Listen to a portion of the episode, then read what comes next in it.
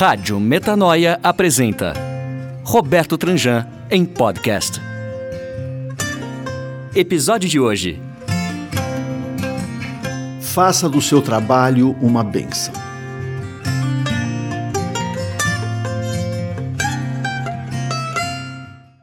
Sou o que faço. É a frase dita por quem escolheu seguir um plano de carreira, muitas vezes sem saber ao certo quando e por quê. Eu trabalhei por 15 anos em uma instituição financeira para descobrir, ao completar os 30 de idade, que aquilo tudo não me dizia respeito. Senti um incômodo que não sabia decifrar e minha intuição assoprava-me que meu caminho não era aquele. Por mais que exercesse o meu trabalho com dignidade, ele de fato não conversava com meus dons e talentos. O incômodo e a intuição me rondaram por três anos até que eu finalmente tomasse uma decisão de nadar contra a maré. A maré, seguida por muito dos meus pares, implicava ter o plano de carreira, fazer os cursos correlatos, graduar-se e pós-graduar-se. Mais ainda, se possível, mestrar e doutorar, como quem opta por cavar o mesmo buraco e cada vez mais fundo a vida inteira. Se acompanhasse a maré, cada vez mais me transformaria em meu cargo ou profissão e nos afazeres pertinentes. Uma forma de me reduzir ao currículo vita.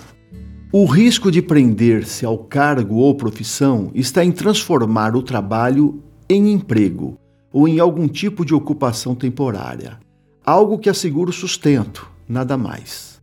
Deixei a profissão de lado e fui em busca de minha vocação, aquela voz interior que insiste em nos lembrar por que estamos aqui. Somos chamados para algo e todos temos uma incumbência nesse mundo de Deus. É claro que a vocação pode ser exercida por meio de uma profissão ou cargo, mas ter consciência das distinções é fundamental para não cair na cilada do lugar comum, o mundo do emprego e do plano de carreira.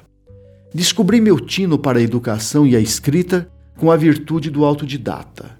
Sempre fui fascinado pelo mundo dos negócios e resolvi empreender. Em meu íntimo, sabia que os negócios existem para oferecer uma contribuição à vida. Poderia fazer isso com meu negócio e ajudar outros a seguirem pelo mesmo caminho. Faço o que eu sou.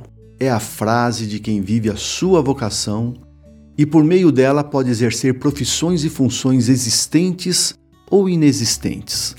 A maior graça que podemos vivenciar é justamente descobrir a própria vocação e fazer do trabalho uma bênção.